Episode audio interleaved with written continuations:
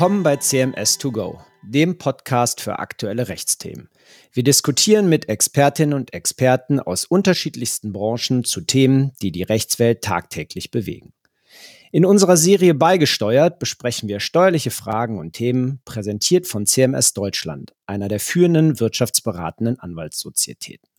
Mein Name ist Martin Friedberg. Ich bin Rechtsanwalt und Steuerberater hier bei CMS in unserem Düsseldorfer Büro. Und nachdem wir in der letzten Folge von Beigesteuert mit dem Thema Remote Work einen Ausflug zur Schnittstelle zwischen Arbeitsrecht und Steuerrecht gemacht haben, schlagen wir heute wieder den Bogen zurück zum Inhalt unserer ersten beiden Folgen mit dem Thema Kryptotex. Und wir, das heißt daher in diesem Fall auch wieder, dass nicht nur ich hier bin, sondern auch mein lieber Kollege Hendrik. Hallo Martin, freut mich total, dass wir äh, nach den ersten zwei Folgen, in denen wir über Besteuerung von Krypto gesprochen haben, jetzt wieder zurückkehren zu diesem sehr spannenden Thema. Mein Name ist Hendrik Arendt, ich bin Rechtsanwalt ebenfalls im Düsseldorfer Büro bei CMS. Ja, seit unserer letzten Folge ist einiges passiert. Letztes Mal haben wir über den Entwurf eines BMF-Schreibens zur Einzelfragen der ertragssteuerrechtlichen Behandlung von virtuellen Währungen und Token gesprochen.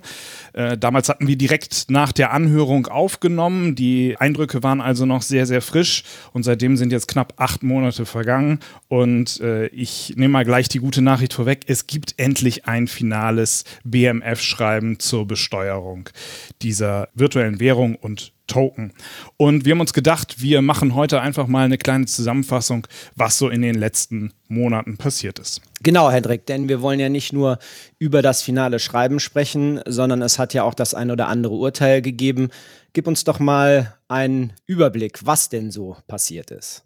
Starten wir am besten direkt bei der Anhörung äh, letztes Jahr im Sommer. Dann haben wir erstmal sehr lange auf das finale Schreiben gewartet, aber auch die Rechtsprechung war in der Zeit dazwischen nicht untätig. Das Finanzgericht in Baden-Württemberg und auch das Finanzgericht in Köln haben entschieden zu Besteuerungsfragen bei Veräußerungsgeschäften von Kryptowerten.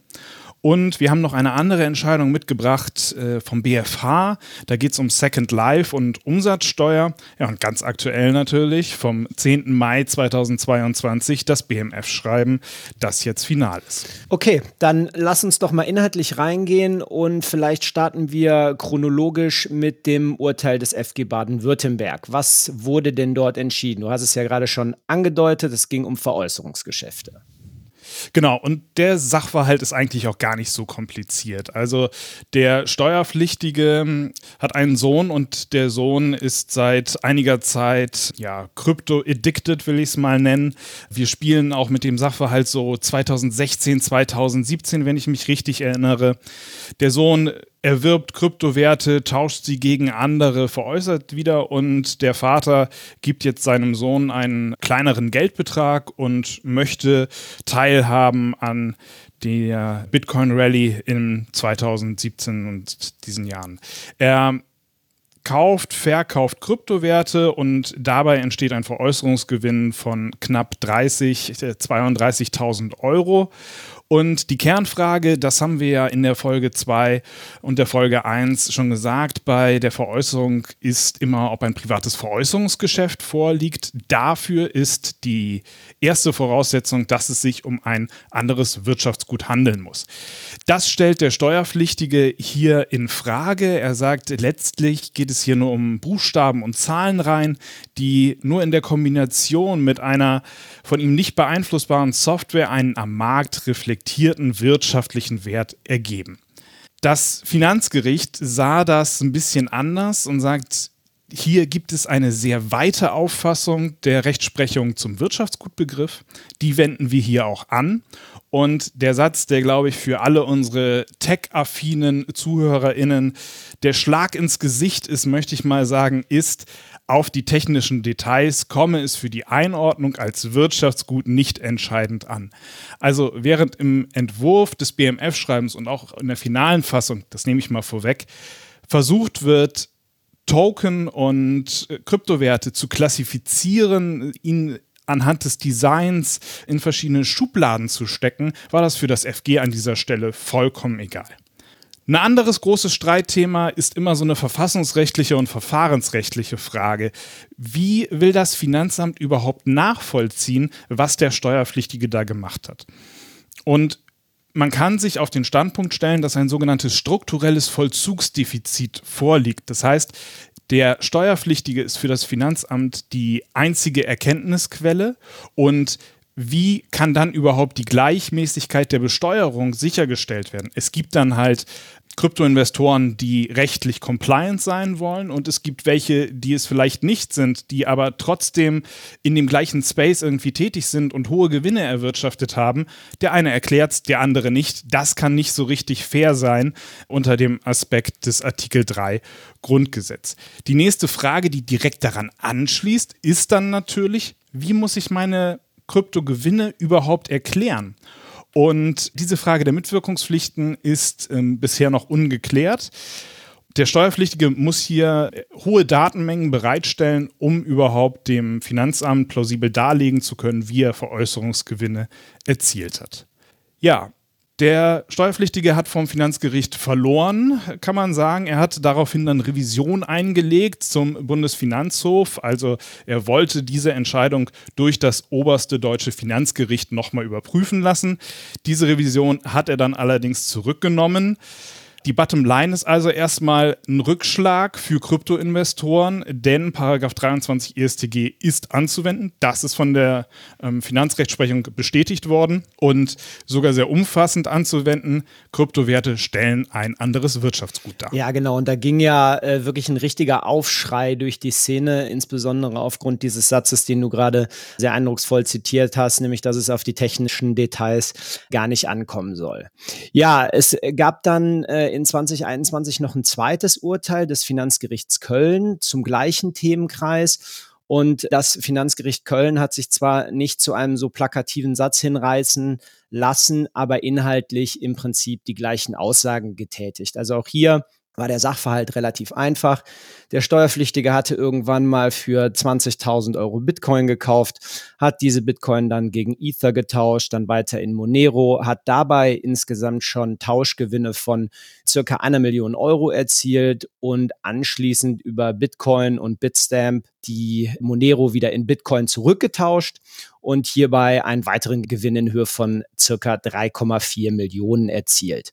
Auch hier hat der Steuerpflichtige versucht, sich mit der Argumentation, dass es sich nicht um ein Wirtschaftsgut handelt, aus der Steuerbarkeit und aus der Steuerpflicht herauszuwinden.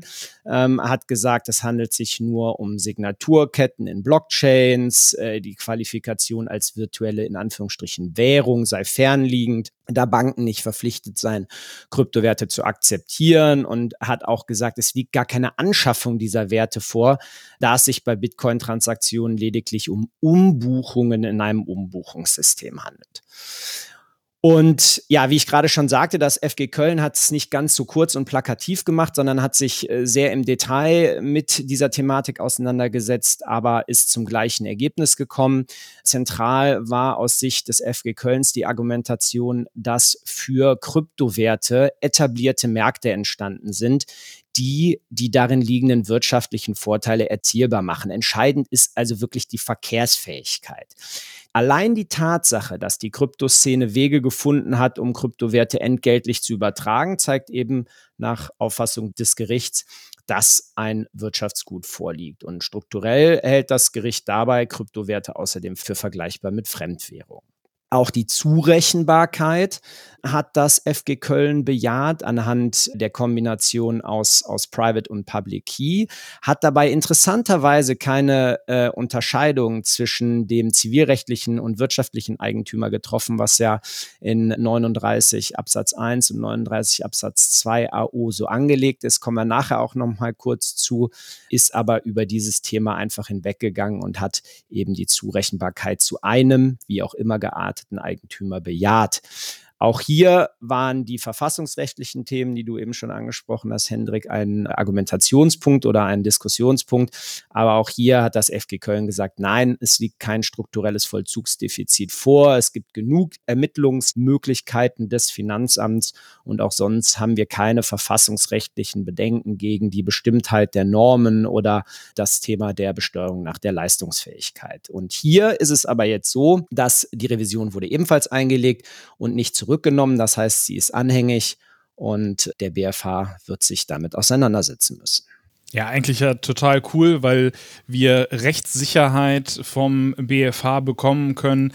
Ähm, hinsichtlich der Besteuerung von Krypto, aber hast du eine konkrete Erwartung? Was meinst du, wie, wie wird es ausgehen? Klar, ist der Blick in die Glaskugel, aber äh, vielleicht, wir können ja einfach mal überlegen, was da passieren könnte. Ja, also ich glaube, ich kann es kurz und knapp formulieren. Da sich die Finanzgerichte ja auch sehr nah an die Definitionen des BFH zum Beispiel zum Wirtschaftsgut gehalten haben, erwarte ich eigentlich, dass sich da keine Veränderung im Vergleich zur FG-Rechtsprechung ergibt. Okay, also die Definition des BFH zum äh, Wirtschaftsgut ist wahnsinnig weit, das ist allen klar. Und es wäre natürlich jetzt super einfach äh, für den BFH jetzt einfach nur die Rechtsprechung fortzusetzen. Aber wir reden auch da im, im Kölner Verfahren ja über ein Streitjahr 2017. Da ähm, fehlte es halt an jeglichen Verlautbarungen. Also aktuell würde ich sagen, ist äh, Besteuerung äh, immer noch wilder Westen. Aber 2017, da war ja noch gar nichts vorhanden. Also weder die Finanzverwaltung, die was gesagt hat, der Gesetzgeber schon gar nicht, der sagt immer noch nichts. Und äh, Finanzgerichte gab es auch nicht. Also das, das könnte man ja durchaus honorieren, ja, aus, aus Sicht des BFH. Ja, absolut. Äh, äh Sehe seh ich, seh ich ganz genauso. Ähm, zumal das ja auch ein Kritikpunkt war, dass in beiden Urteilen, vor allem aber beim FG Köln, dieses Thema äh, beim strukturellen Vollzugsdefizit so ein bisschen durcheinander durcheinander gegangen ist, ne? dass die gesagt haben, ja, es gibt genug Ermittlungsmöglichkeiten und man weiß ja eigentlich schon alles, aber dabei gar nicht darauf abgestellt wurde, dass es eben um 2017 und nicht 2022 gegangen ist. Ne? Ja, und äh, lass mich den Punkt gerade nochmal eben aufgreifen. Die Finanzverwaltung hat in dem FG Köln-Verfahren auch mehrfach betont, dass demnächst ja äh, das CARF eingeführt wird, also das Crypto Asset Reporting Framework, dass man äh, auf der EU-Ebene an der neuen Richtlinie DAC 8 arbeitet, die zu einem Austausch von Informationen zwischen den ähm, Finanzbehörden äh, innereuropäisch führen soll, hat aber auch gesagt, dass sie diese ganzen Instrumente brauchen. Also da ist ja schon ein starker Widerspruch zu ähm, der Frage des strukturellen Vollzugsdefizits und, und ob überhaupt das Finanzamt in der Lage ist, diese Datenmengen überhaupt auszuwerten. Ja, ja, genau, genau das meine ich. Also einfach diese, diese zeitliche Vermischung. Ja, genau. Jetzt haben wir gesagt, wir freuen uns auf das Urteil des BFH und erhoffen uns davon Klarheit. Wir haben aber ja eben schon äh, eingangs noch ein anderes BFH-Urteil, das es schon gegeben hat, angesprochen. Was hat es denn damit auf sich? Da geht es jetzt gar nicht so direkt um Krypto. Also es geht vor allen Dingen um Umsatzsteuer und es geht, ich sage jetzt mal, um Umsatzsteuer im digitalen Raum.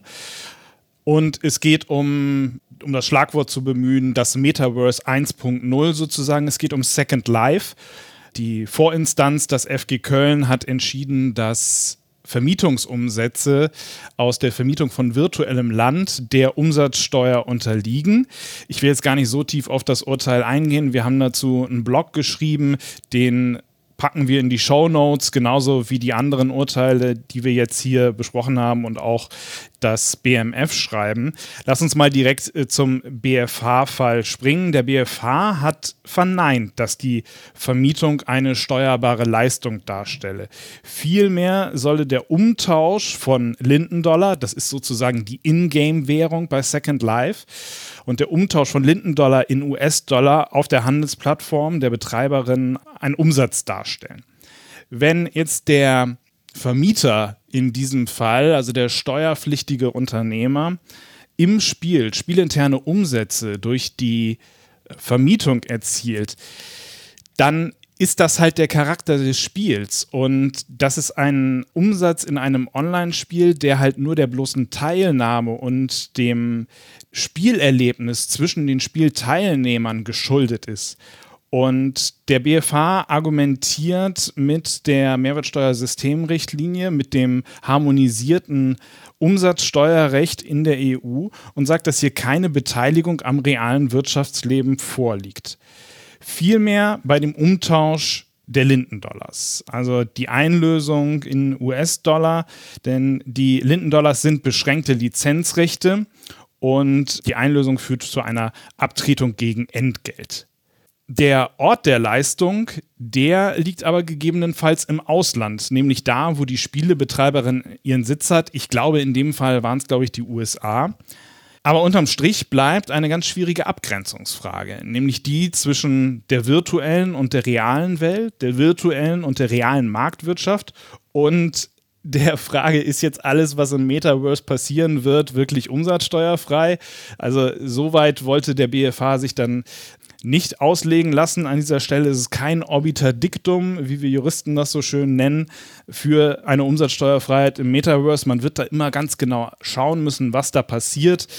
Martin und ich haben neulich auch einen Vortrag zur Besteuerung im Metaverse gehalten und das ist wahnsinnig spannend, was da auf uns zukommen wird. Und ich glaube, gerade die Umsatzsteuer wird uns da noch sehr beschäftigen. Ja, absolut. Also ich finde das auch einen sehr, sehr interessanten Punkt, diese Abgrenzungsfrage virtuelle oder reale Welt und virtueller oder realer Markt. Also kann man diese Abgrenzung überhaupt in unserer heutigen Welt noch so treffen. Ich weiß gar nicht, ob der BFH sich da so die richtigen Gedanken drüber gemacht hat.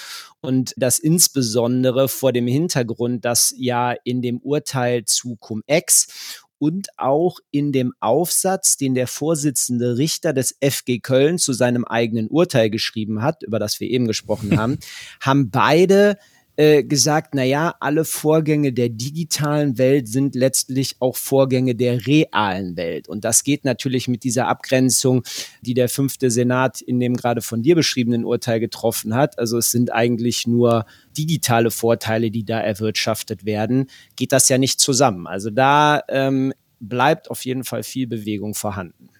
Aber dann kommen wir jetzt zum Abschluss nochmal zu einem ganz aktuellen Thema, nämlich dem finalen BMF-Schreiben. Lange haben wir es erwartet, also bestimmt schon, seitdem wir uns irgendwie mit Besteuerung in dem Space irgendwie auseinandersetzen, auch beruflich, hieß es immer, das BMF-Schreiben kommt, es kommt bald.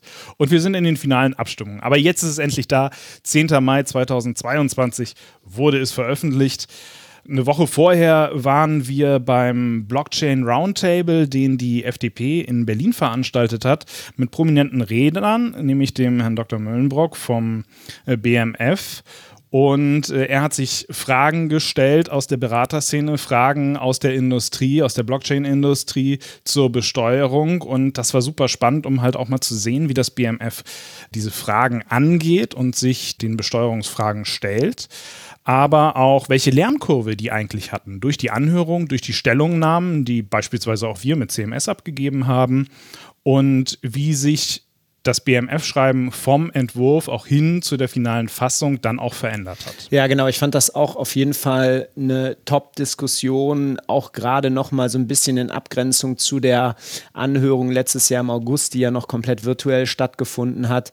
Ähm, und wo es dann so ein bisschen drunter und drüber ging, war es jetzt so, dass man viel ja, klarere Antworten und ausführlichere Antworten bekommen hat, auch von Seiten der Finanzverwaltung und so ein bisschen gesetzgeberischer Ausblick wurde gemacht. Also das war schon eine sehr gute Veranstaltung. So, jetzt hast du gerade gesagt, Hendrik, das finale Schreiben ist da. Lernkurve des BMF. Hat sich denn so viel geändert in dem finalen Schreiben jetzt gegenüber dem Entwurf? Weil dazwischen liegen ja wirklich, ich glaube, wann war es? 17. Juni Juni 2021, 10. Mai 2022, mhm, ja. also fast elf Monate. ja, ich habe mir äh, in der letzten Woche dann mal zusammen mit unserer IT einen Vergleich gezogen zwischen dem Entwurf und dem finalen Schreiben. Und wer einem von uns bei LinkedIn folgt, der hat das sicherlich auch schon gesehen. Dieses total rote Dokument, es sah wahnsinnig wild aus. Und ich habe es dir, glaube ich, damals geschickt und deine erste Reaktion war, das ist ja ein komplett neues Dokument. Also es war wirklich völlig rot, ist wahnsinnig viel umgeschrieben worden, äh, Teile sind verschoben worden, am Wording hat sich an einigen Stellen was geändert, aber substanziell ist dann doch vieles gleich geblieben und deswegen können wir einfach mal ganz frei auch auf unsere zweite Folge von Beigesteuert verweisen unseren Blog dazu, den wir auch nochmal in die Shownotes packen. Und wir haben damals noch eine Fachpublikation geschrieben, erschienen im Beck Verlag bei der Beck Digitex. Da haben wir den Entwurf ausführlich besprochen, sodass wir mal auf die großen Punkte eingehen wollen. Und ich glaube, einer der ganz großen ist die 10-Jahresfrist. Im Entwurf war es so, dass wenn ich stake, wenn ich Landing betreibe, dann führt das dazu, dass für das private Veräußerungsgeschäft die Haltefrist nicht mehr ein Jahr beträgt, sondern auf 10 Jahre verlängert wird. Dieser Punkt ist gefallen. Das lässt sich im Nachhinein jetzt ganz leicht sagen, äh, was jetzt kommt, aber ich glaube, das war Verhandlungsmasse für das BMF und das konnte man dann auch äh, fallen lassen, denn das war meines Erachtens ein Einzelgesetz für das Containerleasing und ich glaube, vor Gericht hätte dieser Punkt äh, nicht standgehalten. Ja, ich glaube auch, dass das Verhandlungsmasse war, beziehungsweise, dass man das jetzt bewusst eingesetzt hat nach den vielen Stellungnahmen und der großen Kritik, um der Szene sozusagen einen Punkt zu geben und da so ein bisschen zu, zu beschwichtigen. Und als das verkündet wurde, dass äh, die Zehn-Jahresfrist fällt, da brandete ja auch förmlich Jubel auf im Blockchain Roundtable. Ja, gut, man muss natürlich sagen, dass der Punkt schon vorher durchgesickert war. Also äh, wir wussten das, glaube ich, schon seit Anfang des Jahres, dass das wohl fallen wird. Aber das ist natürlich ein super Punkt, auch für den Krypto-Standort Deutschland. Und auch bei unseren Mandanten kommt immer die Frage, was muss ich denn beachten, wenn ich jetzt eigentlich nach Portugal abwandere? Denn da ist vieles steuerfrei. Aber mit dieser 10-Jahresfrist und dass man die nicht anwendet, da kann man vielleicht den ein oder anderen Kryptoinvestor doch in Deutschland ja, halten. Ja, absolut. Ja, was gibt es denn sonst noch für große Punkte? Also, äh, was sich auch textlich niedergeschlagen hat, was vorher nicht der Fall war, ist die Trennung von Validator und Delegator oder Validator und Delegator beim Staking. Ähm, das hatte sich in der Anhörung angedeutet, ist jetzt, äh, wie gesagt, im Schreiben auch tatsächlich enthalten. Und zwar dahingehend, dass man regelmäßig davon ausgeht, dass der Validator dort als Blockersteller oder im Rahmen der Tätigkeit Vorging bezeichnet regelmäßig gewerblich ist der Delegator hingegen nicht. Es ist vom Duktus her ein bisschen anders geworden, als es im Entwurf der Fall war. Es wird also nicht mehr von einer widerlegbaren Vermutung gesprochen, sondern es heißt am Anfang sehr pauschal, ja, es kommt auf den Einzelfall an und dann gibt es aber, ich glaube, in Randziffer 39 äh, die sehr klare Stellungnahme, dass man hier von der Gewerblichkeit ausgeht. Bei dem Roundtable haben wir auch darüber diskutiert, gerade darüber, dass ja bei Staking äh, größtenteils nur ein sehr geringer Kapitaleinsatz und auch Zeiteinsatz erforderlich ist und wie das denn mit der Gewerblichkeit zu vereinbaren ist. Da zeigte sich das BMF auch noch nicht ganz so sattelfest. Also da sind wir, bin ich auch noch sehr gespannt darauf, auf die ersten Urteile vor den Finanzgerichten und vor dem BFH. Ja. Das war an der Stelle ganz schön zu sehen, wenn ich da gerade mal einhaken darf, dass der äh, Herr Möllenbrock ähm, schon sagte, ja, okay, so geringer Kapitaleinsatz und so geringer Aufwand, hm, das spricht jetzt erstmal gegen eine Gewerblichkeit. Aber wissen Sie, ich war ja auch mal Finanzbeamter und dann sehe ich die Summen, die da irgendwie erwirtschaftet wurden. Also da drängt sich mir schon das Indiz auf, dass das hier vielleicht doch eine gewerbliche Tätigkeit ja, ist. Ja, und da, da zitiere ich dann gerne mal meinen Ausbilder aus dem Finanzamt. Ich weiß nicht, ob ich das nicht in einer der äh, beigesteuert Folgen schon mal gemacht habe, der hat mir als erstes gesagt, Freude schenken, fiskalisch denken. Also in diesem Sinne ähm, wird das da scheinbar teilweise auch noch ausgelegt. Ja, ein weiterer aus meiner Sicht sehr wichtiger Aspekt, äh, der sich im Schreiben geändert hat, der gar nicht so einfach zu finden ist, und zwar das Thema Mitarbeiter-Token, Bewertung von Mitarbeiter-Token. Im Entwurf stand drin, sinngemäß, dass die Mitarbeiter-Token der Bewertung zuzuführen sind in dem Zeitpunkt, in dem der schuldrechtliche Anspruch eingeräumt wird. Das heißt also quasi in dem Zeitpunkt, in dem das Unternehmen und der Mitarbeiter den Vertrag über den Kauf der Token schließen. Und wenn man das zu einem sehr frühen Zeitpunkt macht, dann hat man ja gegebenenfalls die Möglichkeit, die Token zu einem sehr günstigen Preis zu erwerben und nachher von einer Wertsteigerung, ich sag mal, überproportional zu profitieren. Und diesen Punkt hat das BMF umgedreht und hat gesagt, die Mitarbeitertoken sind beim Zufluss zu bewerten. Und Zufluss wird regelmäßig dann angenommen, wenn die Token handelbar sind. Also ich sag mal dann, wenn die Token live gehen, wenn der Public Sale stattfindet, wenn sie auch an der Börse handelbar sind. Und da wird der Wert natürlich im Zweifel schon viel höher sein. Aus meiner Sicht ist das auch etwas, was sehr, sehr gut angreifbar ist. Es gibt hier auch sogar einen immanenten Widerspruch in der Auffassung der Finanzverwaltung, denn es gibt eine Lohnsteuer-Richtlinienfundstelle, wo es heißt, sinngemäß, der Bestelltag ist maßgeblich und nicht der Liefertag. Und auch bei Mitarbeiter Beteiligungen, also echten Mitarbeiterbeteiligungen im Sinne von Aktien, hat der BFH eigentlich schon entschieden, dass es auf das schuldrechtliche Verpflichtungsgeschäft ankommt und nicht auf den eigentlichen Zufluss für die Bewertung. Und deswegen, ja, wird man hier auch sehen müssen, wie das gegebenenfalls noch weitergeht. Und dann noch ein letzter Punkt, der mir aufgefallen ist auch schon im Entwurf stand drin, dass selbstgeschaffene Kryptowerte zu aktivieren sind. Und darüber habe ich mich damals sehr gewundert, weil Dazu muss man wissen, dass steuerlich selbst geschaffene immaterielle Wirtschaftsgüter, also nicht körperlich, sage ich mal verkürzt, dass die nicht aktiviert werden dürfen. Das heißt also, wenn man sagt, die werden aktiviert, dann muss man anscheinend davon ausgehen, dass Kryptoassets ein materielles Wirtschaftsgut sind. Und das konnte ich mir eigentlich nicht so richtig erklären. Das hat das BMF jetzt aber tatsächlich auch ausdrücklich in das Schreiben aufgenommen. Das ist jetzt für den Steuerpflichtigen gar nicht in irgendeiner Weise per se negativ, sondern es kann sogar positive Auswirkungen haben, äh, weil man dann eben den Aufwand aktivieren muss, keine Verlustvorträge möglicherweise bildet und Verlustvorträge, da gibt es ja so eine Regelung der Mindestbesteuerung, also eventuell hat man dann am Ende sogar einen positiven Steuereffekt. Aber so richtig nachvollziehbar ist das aus meiner Sicht nicht, warum Kryptoassets ein materielles Wirtschaftsgut sein sollen. Das ist in der Tat sehr perplex, dass ich ähm, versuchen soll, einen Bitcoin anzufassen. Aber äh, zumindest zum Wirtschaftsgutbegriff setzt die Finanzverwaltung an der Stelle dann ja die beiden Urteile der Finanzgerichte fort und kommt dann ja auch konsequenterweise zu der Zurechnungsfrage und stürzt sich ja direkt auf den wirtschaftlichen Eigentümer. Diese Frage wird hoffentlich Gegenstand des BFH-Verfahrens sein und hoffentlich wird der BFH auch sagen, wie jetzt der Paragraph 39 AO gegebenenfalls zu erweitern ist, zumindest teleologisch, und ähm, wie die Zurechnung dann tatsächlich erfolgt. Und wie dieses Verhältnis vor allen Dingen auch ist. Ne? Sorry, dass ich da äh, gerade mal reinspringe. Das hatte ich oben ja schon mal kurz erwähnt. Weil wir haben ja sonst, prüfen wir immer zivilrechtliche Eigentümer, 39 Absatz 1 AO. Und nur wenn der ausgeschlossen wird durch den wirtschaftlichen Eigentümer von der Herrschaftsmacht, dann haben wir einen wirtschaftlichen Eigentümer. Und hier wird eben direkt auf diesen wirtschaftlichen Eigentümer gesprungen. Ja, vielleicht, weil man davon ausgeht, dass es gar keinen zivilrechtlichen Eigentümer gibt. Vielleicht. Also äh, du hast ja auch das äh, Cum-Ex-Verfahren angesprochen. Da hat der BFH ja auch eigentlich nur plakativ gesagt, dass man den 39 AO, der in analoger Fassung in das Gesetz geschrieben wurde, auf die digitalen Sachverhalte übertragen muss. Bin ich sehr gespannt, ob sich der BFH dann an dieser Stelle damit auseinandersetzen wird. Aber was fehlt uns jetzt eigentlich noch? Also wir sind ja nie zufrieden als Berater mit dem, was die Finanzverwaltung macht, aber was fehlt uns jetzt in diesem finalen BMF-Schreiben? Ja, vor allen Dingen fehlt alles zum Thema Mitwirkungspflichten. Es gab vorher im Entwurfsschreiben einen Platzhalter äh, zu den Mitwirkungs- und Aufzeichnungspflichten und der wurde schlichtweg gestrichen.